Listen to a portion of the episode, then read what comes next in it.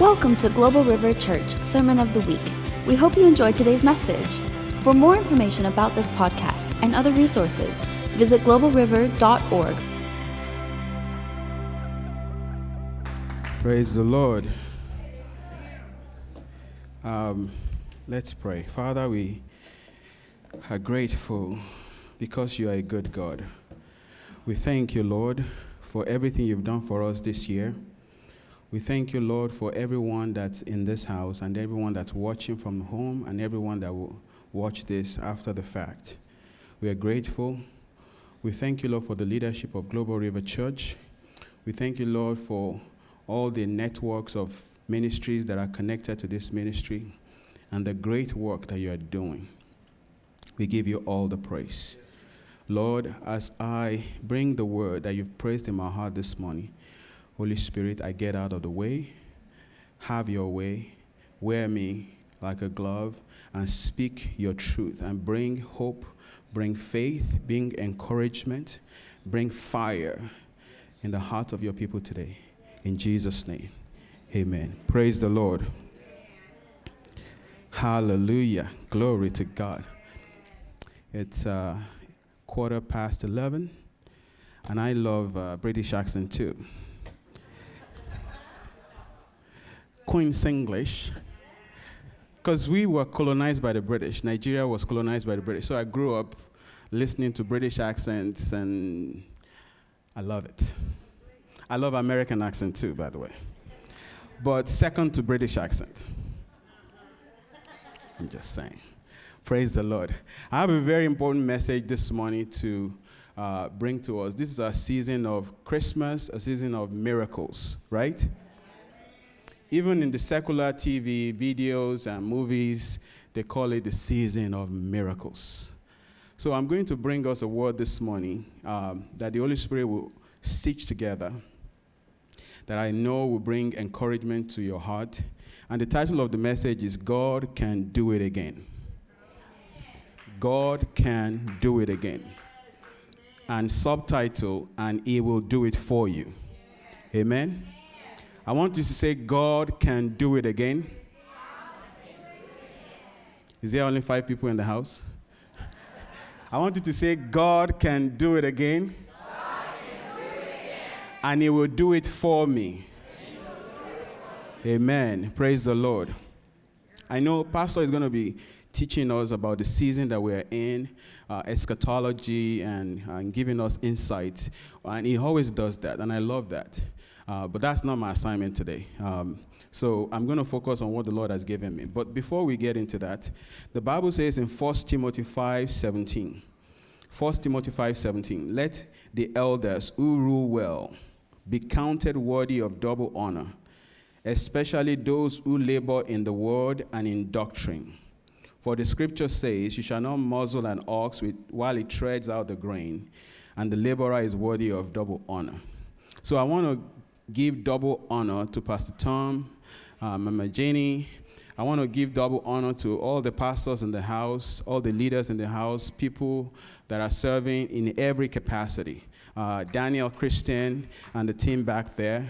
Uh, people that are in overseas, people that are working behind the scenes, people that are praying, people that are fasting, people that are serving, uh, the meter graders, everybody that serve in any capacity. The Bible says you are worthy of double honor. Everything that we do in the house of God, there's a reward. There's a reward. So I want you to keep that in the back of your mind every time you have an opportunity to serve in any capacity. Do it with all your heart. So I want to share. Uh, I'm going to shift gear to the message that the Lord has given me today.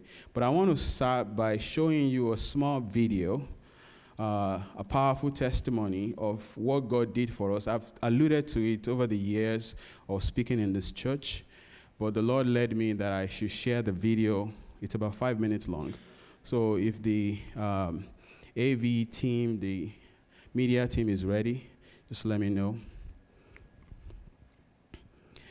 I'm not sure if we can show it on YouTube.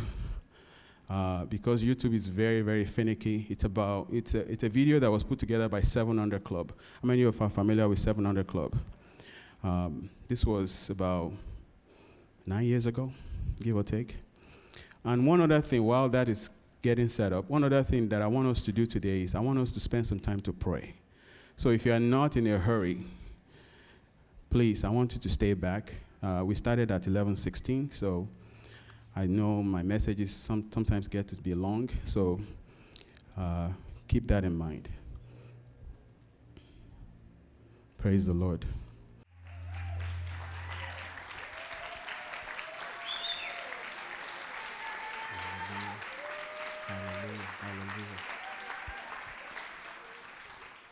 All the glory must be to the Lord, for he is worthy of our praise.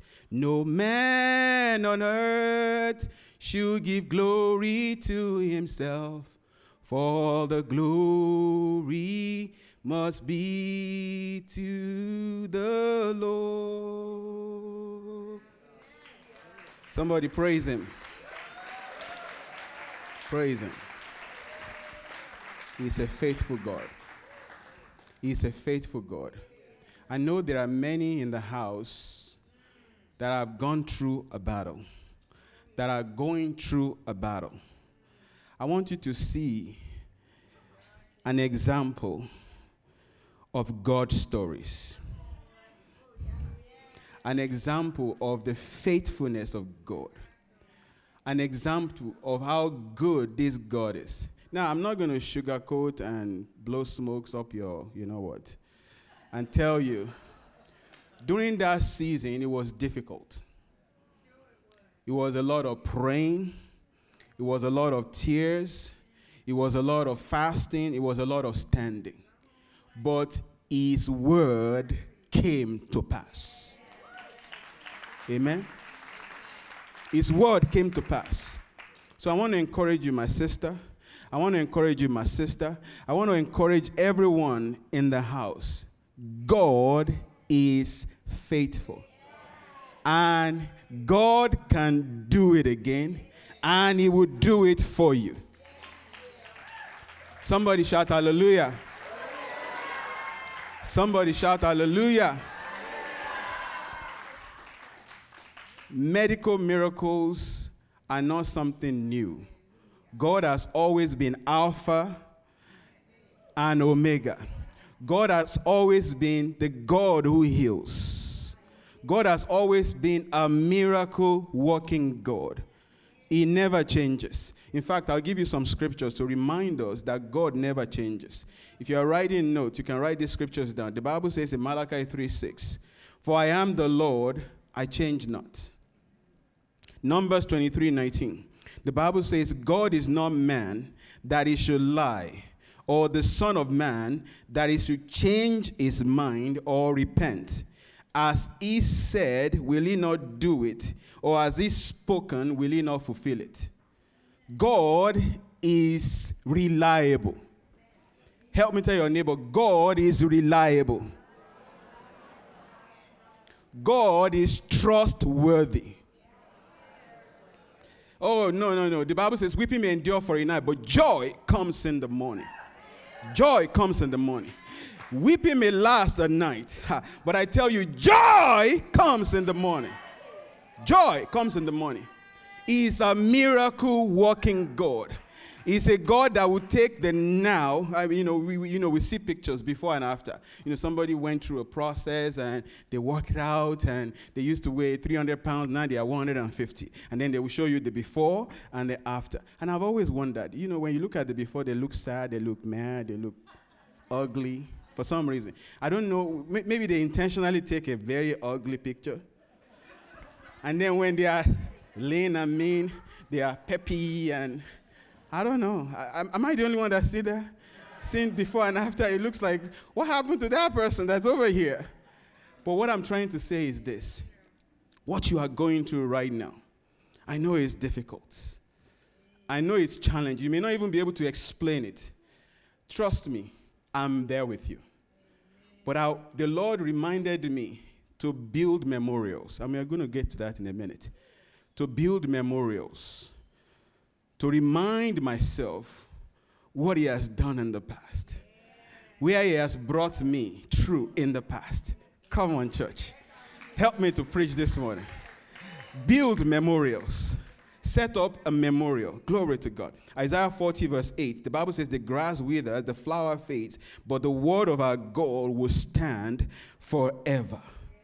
Ah, yeah, yeah, yeah, yeah, yeah. Psalm 119, verse 89. Forever, O Lord, your word is firmly fixed in the heavens. The Bible, the King James said, Your word is settled in heavens. There is no iota of change with it. Hebrews 13, 8. Jesus Christ is the same yesterday, help me, today and tomorrow and forevermore. Amen. Which means that what Jesus did yesterday is doing today and he will do tomorrow. Ah, glory to God. My job this morning is to elevate your faith. Ah, glory to God. To stir up the pot. You know, like the angel of the Lord will stir the water for the coming of the presence of the Lord, and then whoever jumps in gets their miracle. The difference is everybody can jump in. Woo! It's not just the first person or the second person. Everybody that jumps in can get their miracle. Amen? What season are we in? The season of miracles. Amen? And in the kingdom of God, it's always a season of miracle. It's not confined to December, it's not confined to Christmas. Glory to God. Are you getting blessed this morning? James 1:17 the Bible says every good gift and every perfect gift is from above coming down from the father of light with whom there is no variation or shadow of turning. What I'm trying to say is God never change. Seasons change. Prognosis change laws change, but God never change. So I want to put that in your heart this morning. The last scripture that I'll give you on that. This is all scripture about God never changes. Romans 11 19. God does not take back the gift he has given or disown the people whom he has chosen. He never takes back the gift. Even in the, in the place of uh, ministry assignment, God doesn't change his mind. Glory to God. I said that the last time that even if when you mess up, the gifts and the calling of God are without repentance. That's not an excuse to mess up. Don't misquote me. What I'm saying is the call on your life, Nick, the call on my life, God hasn't changed his mind. God hasn't changed his mind because he never changes. Glory to God. Now, I mentioned that God wants us to set up memorials. You know, we do a very good job in this church of testifying of the goodness of God.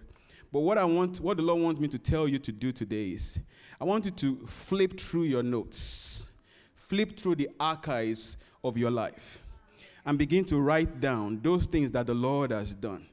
Put it in a very, uh, a very prominent place in your house that you can see it. You know, you have videos like this. I, I, have been listening to them all week.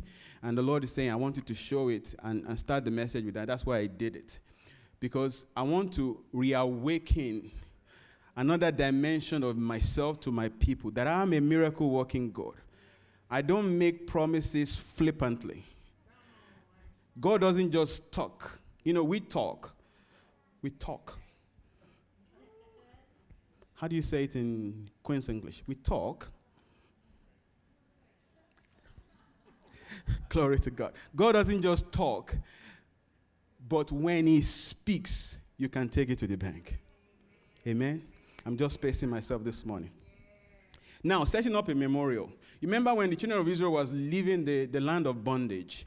Many things God gave them, but God specifically told them to set up a memorial. Remember when they were leaving the, uh, the, the Jordan River, they told the priest to take 12 stones, which represent the 12 tribes of Israel and he said, when you get to the land, set it up as a monument. And so when your children ask you, when your grandchildren ask you, when your great grandchildren ask you, what is the meaning of that stone? And then you will tell them what great things the Lord has done and how he brought you out. Jesus said the same thing, similar to that. If you look in um, Remember the madman of the gathering? Madman of the gathering. The Bible said, after he encountered Jesus, he had a deliverance that is just phenomenal, out of this world, just in the nature of Jesus. And when it was done, he said, Lord, I want to follow you. I want to follow you. I mean, because every time you encounter Jesus, you don't have to be cajoled, you don't have to be whined, you don't have to be begged to serve God. You just fall in love with Him. Every time you encounter Jesus, like, like uh, Paul on the road to Damascus, when he encountered Jesus, his life flipped 360 degrees. He just turned on 110% for the Lord. So he said, Jesus, I want to follow you. And Jesus said, No, I'm going to send you. Go back to the Decapolis. Go and tell what great things the Lord has done for you and how he has had mercy on you. So this morning, we are going to build memorials. Amen. We are going to build memorials of what God has done in the past. Now, the memorials may be exactly the things that God has done for you, but you can borrow mine, you can borrow Pastor Tom, you can borrow Brian, you can borrow anybody to remind you that this is the God that I'm praying to. This is the God that I'm talking to. And He's a faithful God. Amen. Glory to God. Is this blessing you this morning? The Bible says in Exodus 12 26, and when your children say to you, What do you mean by this service? You shall say, It is the sacrifice of the Lord's Passover. For he passed over the house of the people of Israel in Egypt when he struck the Egyptian, but spared our houses, and the people bowed their heads. In other words, God was saying, When your children ask you, Why do you go to church so much? Why do you serve God the way you serve God? Come on, child, let me tell you how good God is. That's what God is saying there. Exodus 13 8. You shall tell your son on that day, it is because of what the Lord did for me that I came out of Egypt. Glory to God. Exodus 13, verse 14. And when it's time to come, your son asks you, What do you mean? What does this mean? You shall say to him, By a strong hand. Come on, say a strong hand. By a strong hand, the Lord brought us out of Egypt from the house of slavery. And that's the testimony of the believer. By a strong hand, he brought us out of darkness into his marvelous light. By a strong hand, that miracle you are believing God for will manifest in the name of the Lord Jesus because he never changes. Deuteronomy 11, verse 8 You shall teach them to your children talking to them when you are sitting in your house, when you are walking by the way, when you lie down, and when you rise. So, this is the commandment that God has given us as parents, as grandparents, as great grandparents. Pass the message on to the next generation. Tell them why you are so passionate about the Lord Jesus. Don't hide your faith. Don't do it alone. There are parents that are praying and their children is watching TV. No, bring them to you. Am I speaking this morning? Teach them to pray. Teach them to read the Bible. Teach them to know the reason why you are following Jesus so that they get to a place where they can make that decision for themselves. Glory to God. In Joel 1 3, the Bible says, Tell your children of it, and let your children tell their children and their children to every generation, to another generation. Glory to God. Now, open your Bible to uh, Daniel chapter 4. All of that is just preamble. God help me this morning. I think I'm going to have to shorten the message. Daniel chapter 4. Glory to God. Is this blessing somebody this morning? God can do it again. Glory to God. Do you have the picture of Nebuchadnezzar? Glory to God. So in Daniel chapter 4, I think I'm going to have to summarize the story. I, let, me, let me see. Let me start from verse 1. Nebuchadnezzar the king to all the peoples, nations, and language that dwell in the earth, peace be multiplied to you. I thought it good to declare the signs and wonders that the Most High God has worked for me. And the Holy Spirit is telling me I must read it. So, verse 3 How great are his signs, and how mighty are his wonders! His kingdom is an everlasting kingdom. If you notice that this is a letter that Nebuchadnezzar is writing, it's a letter um, to his people. Verse, verse 3 How great are his signs, and how mighty his wonders. His kingdom is an everlasting kingdom, and his dominion is from one generation to the next. I, Nebuchadnezzar, was at rest in my house and flourishing in my palace. Then I saw a dream which made me afraid, and the thoughts of my head and the visions of my head troubled me. And now you notice that he's talking about a dream and then he calls it a vision. We've talked about that. Verse 6 Therefore, I issued a decree to bring in all the wise men of Babylon before me, that they might make known to me the interpretation of the dream. Then the magicians, the astrologers, the Chaldeans, and the soothsayers came in. And I told them the dream, but they did not make known to me the interpretation. But at last, Daniel came before me his name was Belteshazzar, according to the name of my God. In him is the spirit of the holy God. And I told him the, the dream before him, saying, verse 9, Belteshazzar, the chief of the magicians, because I know that the spirit of the holy God is in you, and no secret troubles you, explain to me the vision of my dream that I have seen and its interpretation. I'll point out quickly that the dream was given to Nebuchadnezzar, not to Daniel, because the dream was about Nebuchadnezzar. Glory to God. But the interpretation was given to Daniel. Now he tells him the dream. These were the visions of my head while on my bed. I was looking, and behold, I want you to picture the dream, be in the dream. A tree in the midst of the earth, and its height was great the tree grew and became strong. Its height reached to the heavens, and it could be seen to the ends of all the earth. Verse 12 Its leaves were lovely, its fruit abundant, and, its, and in it was food for all. I mean, this is a very big, massive tree. The beast of the field found shade under it. The birds of the heaven dwelt in its branches, and all flesh were fed from it. I saw in the vision of my head, while on my bed, and there was a watcher. A watcher is a class of angel, a tribe of angel, if you will. Very powerful, a holy one coming down from heaven. And he cried aloud and said, Doors, chop down the tree and cut off its branches strip off its leaves and scatter its fruits. Let the beast get out from under it and the birds from its branches. Nevertheless, verse 15, leave the stump and the root in the earth, bound with a band of iron. Can you see the band of iron? And a bronze, and in the tender grass of the field, let it be wet with the dew of heaven. Now, I notice the next verse, the next line, and let him graze with the beast on the grass of the earth. He was talking about a tree. All of a sudden, it becomes a him. Now, let his heart, now he's talking about him again. He's no longer a tree, he's now a person. Let his heart be changed from that of a man, and let him be given the heart of a beast, and let seven times pass over him. This decision is by the decree of the watchers, and the sentence by the word of the Holy One in order that the living may know that the Most High rules in the kingdom of men, gives it to whomever he wishes, and he sets it over the lowest of men. Now, I want to pause quickly. The Bible said he saw this vision, and this vision, he saw the watcher declaring this change, you know, cut off the tree, bind it, and let seven times pass over him. And all of a sudden, the tree becomes a he, and let the heart of a beast be given to it is a man. Now he has the heart of a beast. Now I went on Google, like we all do.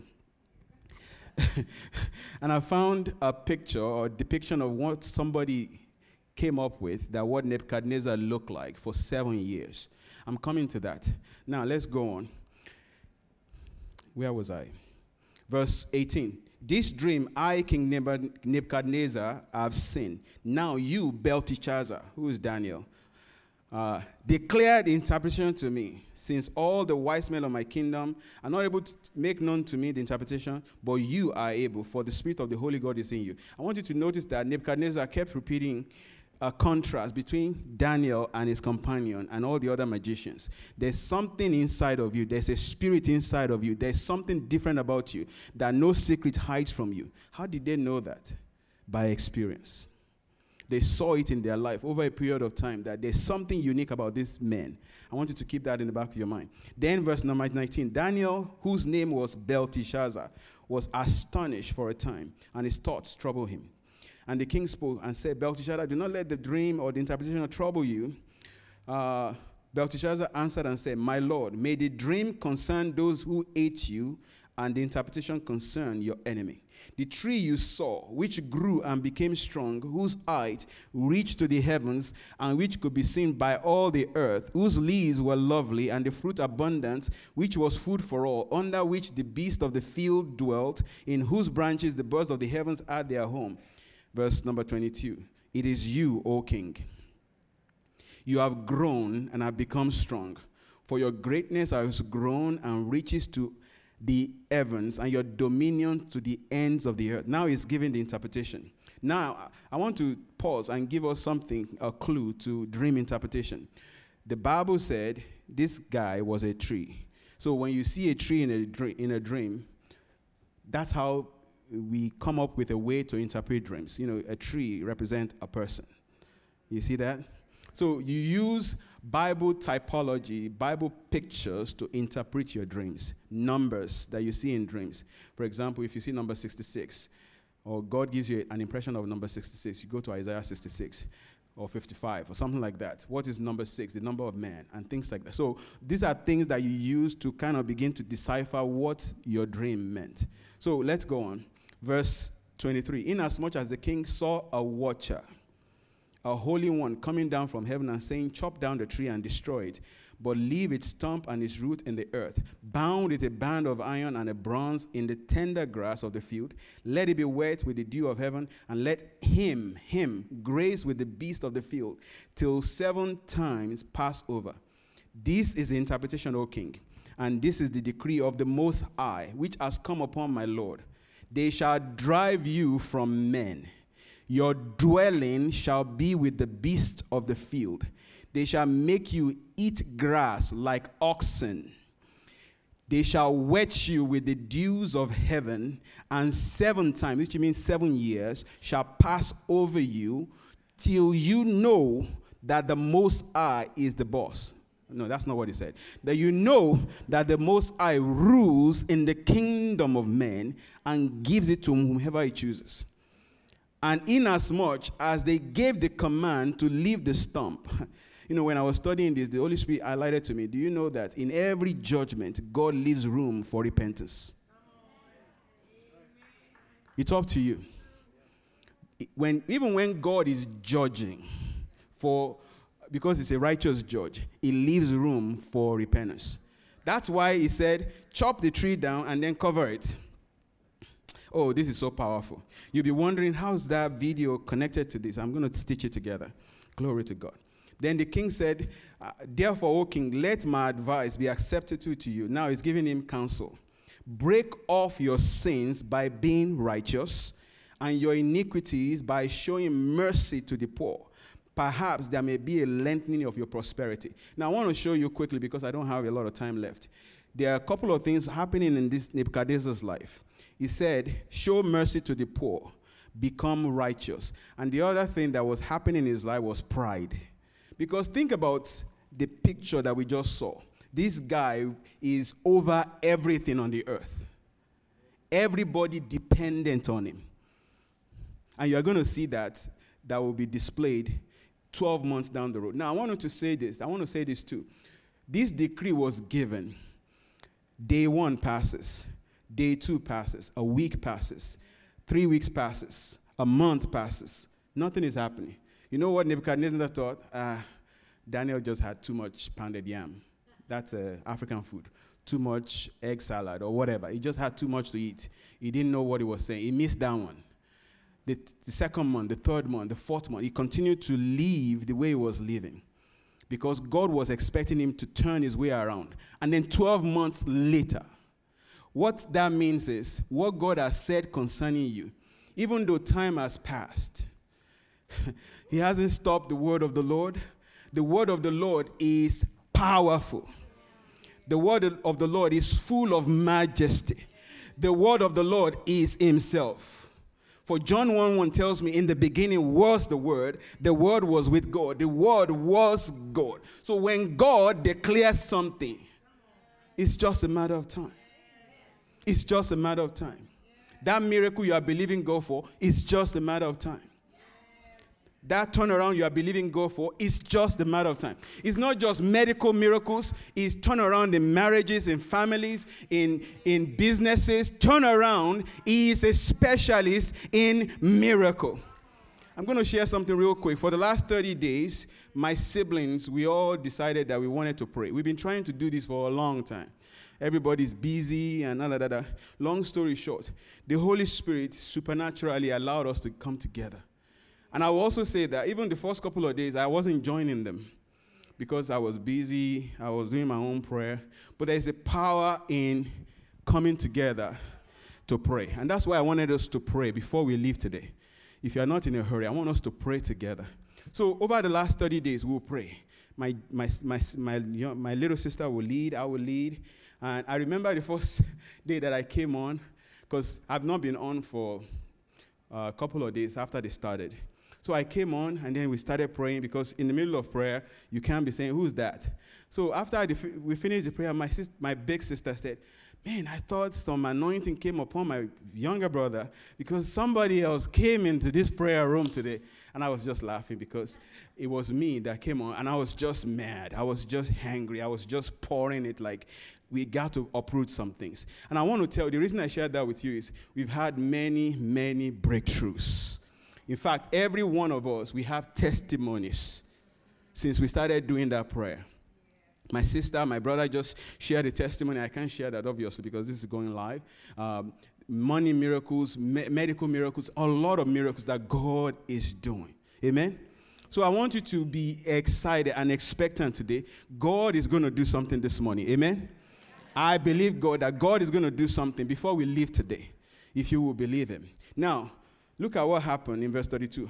And they shall drive, no, verse 33. And that very hour the word was fulfilled concerning Nebuchadnezzar. He was driven from men, and he ate grass like oxen. His body was wet, and the dew of heaven, till he knew that the Most High rules in the, in the, in the life of men. Now, go back to that picture.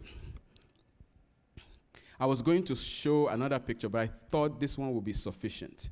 Now, I want us to help me for a minute the Bible said it will have feathers like, um, I mean, like birds, and then it will have claws. You can see the claws.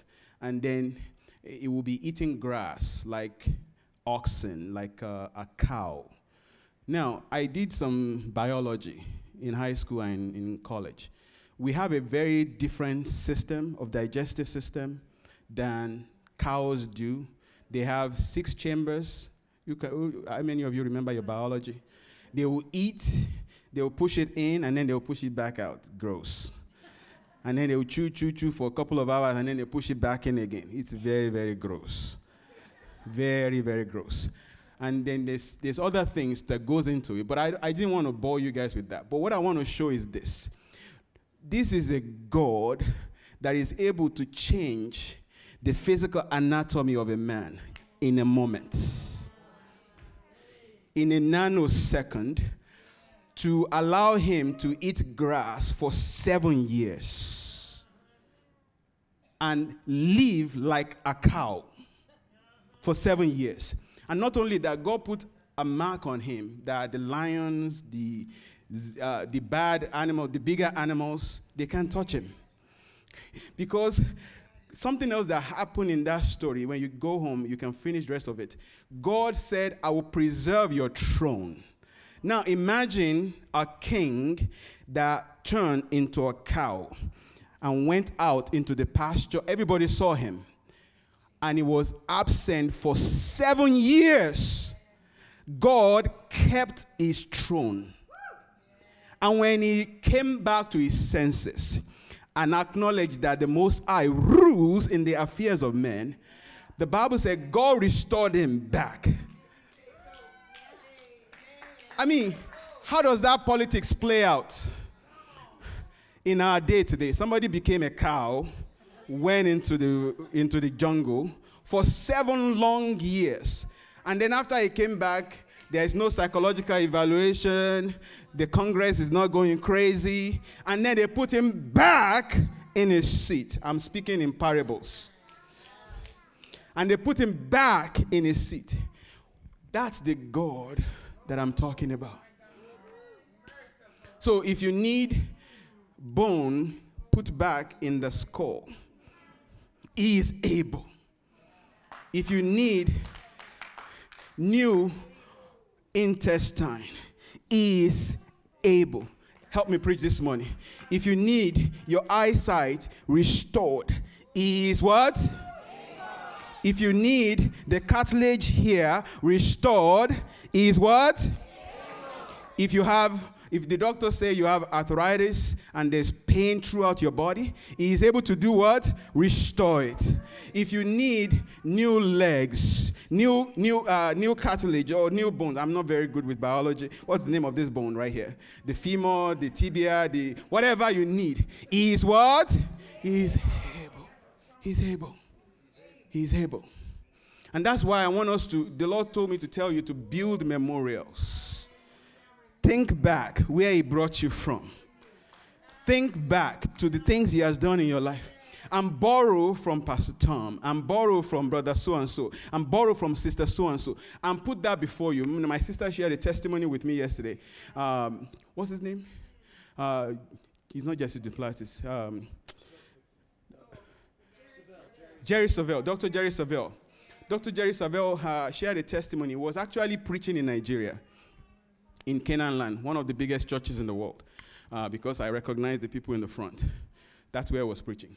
He had a stroke. The stroke was so bad that he couldn't say any, any English word but yes. He could not recognize his wife. He could not recognize his family. He could not, he could not do anything. It's practically a vegetable. And the doctors, just like they said in the video that you saw about my daughter, the prognosis was terrible. They said, they, We don't know, he's never going to be able to do anything normal again. And then he said, The wife said, You don't know my husband. just take him home. So he got home, the situation was still the same. And then he decided he was going to go into his garage because he has a lot of classic cars and motorbikes and stuff like that. And he said, Lord, help me. You know, when you are when you are in coma, your body is shut down, but your spirit and your soul is still alive. So when you are dealing with people that are in coma and things like that, they can still hear you. In fact, medical science has documented that. Because many times they will come back and they say, Doctor, we saw you do this, we saw you do that, and nurse, we saw you do this, we saw you do that. Even though their body is not able to respond, they are still there the real person is a spirit because bible tells us that man is a spirit has a soul and lives inside a physical body in fact our body is like a body suit. Like you wear your clothes you get back home you take it off. That's what our body is like for our spirit. So he got in the garage and he said holy spirit help me to start this because the real man is still in there. And at that time his left hand was practically dead. He has to carry it like this. He has to carry it like this. I'm sticking, I'm stitching stories by the Holy Ghost from my life, from the Bible, and from other people's life to build a memorial in your heart this morning. So he said he has to carry his hand like this. And so finally, he, he, the Holy Spirit showed him how to start the, the, uh, the first motorbike. And then he started the second one and the third one. And he basically started all the vehicles in the garage. And there was smoke everywhere. He said this, the smell of smoke was like, I'm alive. Thank you, Jesus. And then the next thing happened, the daughter, I think, was there, and then she just said, she just he just said straight sentence. And the daughter was shocked, like, Dad, did you know what just happened? We just had a conversation. This is a man that all, all he could do was say yes. That's all the English he knew. Yes, that's it. He couldn't say, I need to use the bathroom. He couldn't say, give me food. You have to be pointing and trying to figure out what this man could do and he was standing there in Canaan land in Nigeria preaching the word. They told him he would never walk again, he will never talk again. He is doing it. Amen. God can do it again. That's what he told me. Tell my people, I can do it again. And he will do it for you. He will do it for you. He will do it for you. He will do it for you. And I know that's, you know, in your mind right now, because that's how we, we are. You're like, yeah, that's all good and well, Bishop. You don't know my own situation. Yours is very, very special, right? very, very, very special situation, you know. The, the kind that's beyond the blood. Is that what you're saying? The, the, the, the, the, the kind that the name of Jesus cannot touch. Is that what you're saying? The kind that the cross has not conquered. Is that what you are telling me? No. He is able. Amen. He is mighty. The God that can turn a man, a, a man like me, into a cow with six chambers and drove him into the wilderness for seven years, eating like a cow. Some of us do that. No pun intended. you know, I have to make you laugh sometimes so that you don't sleep on me. Eating like a cow, and God restored him. I mean, I, you know, the way I picture it, because I meditate, I try to picture like a cartoon. You know how you see in a cartoon, somebody will turn into something. Picture that in real life. This God, He's too big, He's too powerful. He's too powerful. When you bring God next to your problem, He pales. Now, that doesn't mean that the, the pain that you're going through right now is not real. Because I've been there and I'm there right now. I know what I'm saying. Doesn't mean that the pain is not real, but I hold on to the horn of the altar. And I keep telling God, this is what you said. And you are the same yesterday, you are the same today, and you are the same forever. You never change. Because if God changes because of your own situation, that means Hebrews 13 8 is null and void. And the Bible says, The word of God, forever, O God, your word is settled, firmly fixed in the heavens. It will never change. It will never change on your account. God has a perfect batting average for our sports people. Perfect b- batting average. And that record will never change. Never change. Never change. Somebody shout hallelujah. This picture says a lot to me. If God can turn a man, a regular man, the, the, the most powerful man at that time, into a cow to humble him. I was just looking at the physical anatomy of what God did to turn him into an animal that can eat grass. Thank you, my sister. Preach with me. Glory to God. That can, that can eat grass and then restore him back to a regular person. Somebody, somebody getting this? Am I the only one that's just stripping? Am I the only one that's seeing this? Because when you look at that story, we use it for prophecy, and that's very true. We use it, but the Lord said, Go to uh, Daniel chapter 4. I was like, God, I know our story. What has that got to do with God can do it again? He said, I will show you. And then he began to show me, began to show me, began to show me. He is more than able. Now, I want to give us a quick recap. I started with the story of my daughter. You saw the video. If you want to watch the video, you can go watch it again. It's on 700 Club. Just type in my last name. And it's Papa. Like, what's your last name? It's in the bulletin, I think. Glory to God. Or on the uh, uh, YouTube video, you can see my last name there. If you type it on 700 Club, it will pop up. Uh, so I want you to know that this is not isolated. Our story is very powerful because it happened to us. But there are other stories that are even more powerful. Amen. So I want you to build memorials around your life in this season. God can heal mental illness. God can heal every sickness in the physical body. God can heal every disease in the mind, every, everything that has to do with the mind, mental health. God can heal bones. God can create brand new bones. He is a mighty God. God can do it again. God can do it again, and He will do it for you. So I want us to do something this morning, something powerful. We're going to pray for one another. I want you to find somebody close by you, close by you, that's probably not family. So, Nick, you can't hang with wife. Find somebody close by you and hold their hands. We're going to pray. We're going to pray. We're going to pray this morning. Glory to God. You can't hear a word like this and just go home. Glory to God. If you are able to pray in the Holy Ghost, I want you to tap into that resource of the mighty one inside of you. You can stand up, you can sit down, whatever works. Just hold somebody's hand. And your job is not to pray for yourself, your job is to pray for them. Are we, are, we, are we together? Your job is to pray for them. Begin to pray in the Holy Ghost. Lord, that which my brother is believing for, that which my sister is believing for, I believe you that you can do it again. Come on, church. Pray like you like you mean it. Pray like you are praying for yourself. Pray katum prale ketem brale kosia labatia. Rambatosi kele ganata libra de yebosia. Come on, church, let's pray. Let's pray. And believe this God. This God that all things are possible with.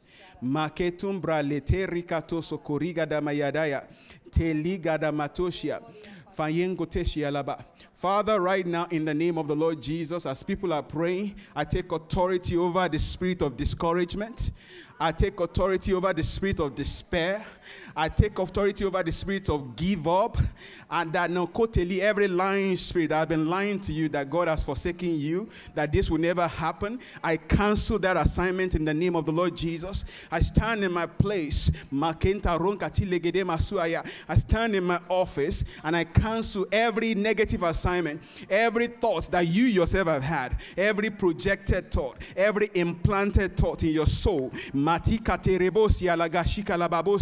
Come on, church, raise your voice. Pray for that sister like it's for you. Pray for that brother like it's for you. The Bible says the effectual fervent prayer of a righteous man availeth much. It's dynamic in power. I speak over Daniel and his household. Legedebosia. I speak over all the leaders in this house. I speak over all the men, all the young women, all the women. Makirebo. Zanta. The person that cried last night. You cried last night. Lord, what about this? The Lord is saying, I heard your cry. I see your tears. Weeping may endure for a night, but joy is coming in the morning. Hang on, my daughter. Hang on, my son. Joy is coming in the morning. In the name of the Lord Jesus. Masato bregedebosia. Every lie of the enemy that says this is how you are going to die. This is never going to happen. There's nothing that our God cannot do. He raises the dead. He is a miracle working God. He is a miracle working God. And He has not changed. He has not changed. He will never change. Pray, church. Pray, church. Two more minutes. Two more minutes. Intercede for that brother. Brokotia. Prophesy over their life. Speak into their destiny. Speak into them. And those that are watching from home, I release the anointing to you right now in the name of Jesus. I release the breakthrough of God in the name of Jesus. I release hope into your heart. I release faith into your heart in the mighty name of Jesus. I release hope into your heart. I release faith into your heart. There's nothing that God cannot heal. There's nothing that the blood cannot touch. There's nothing that the name of Jesus is not above. The Bible says God has highly exalted him and given him a name above every other name. At the name of Jesus, every knee shall bow and every tongue confess that Jesus is Lord. Thank you, Lord. Thank you, Jesus. Thank you, Lord. Thank you, Jesus. Hallelujah. Glory to God. There's nothing that God cannot heal. I'm pushing, I'm pressing into the miraculous. I'm pressing into seeing creative miracles. I'm pressing into see instant miracles, instant healings. Lord, we thank you. We thank you. Glory to God. Somebody shout hallelujah. Hallelujah. Hallelujah. How many of you believe that God heard our prayer? How many of you believe that God heard our prayer? Please, if you believe that God heard our prayer, please raise your hand. Raise your hand. Raise your hand. So rejoice. Yes, after we are done here, now you're going to go back to face what you've been facing. Face it with a different attitude face it with a different gumption, face it with a different expectation. Now, some situations would take months, like you saw in the video. It was about almost two year period from the time the, the, the, baby was born to the time that everything was completed. And oh, by the way, my daughter does not take anything. There's no medication. None. Nada. Nada. No heart medication, no blood medication, nothing. We've been to Mayo Clinic, we've been to all, I mean, we've been to Novant Health, clean bill of health. Glory to God. Give me two more minutes. I'm going to say this. I remember in the heat of it, in the heat of it, I was I couldn't tell whether I was coming or going. I went into the elevator. I think I wanted to go and get food or something. I can't remember. I stepped into the elevator. A lady stepped in, Caucasian lady, and just looked at me and said, "You know what? These two shall pass. These two shall pass." And I want to say to you, these two shall pass. What I mean is, it's going to flip into a miracle. It's going to flip into a miracle. That really encouraged me. It was a random lady. That really encouraged me that day. There's so much more that I want to say about it. You know, we wrote it in a book. I'm not advertising the book, but we wrote it in a book. It's so God, what I'm trying to say today is, is a miracle working God.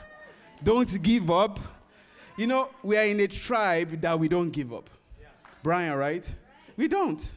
It gets tough, it gets rough, the, the, the, the sea gets choppy sometimes, but we keep going. We keep going because Jesus is in the boat. Glory to God. Come here.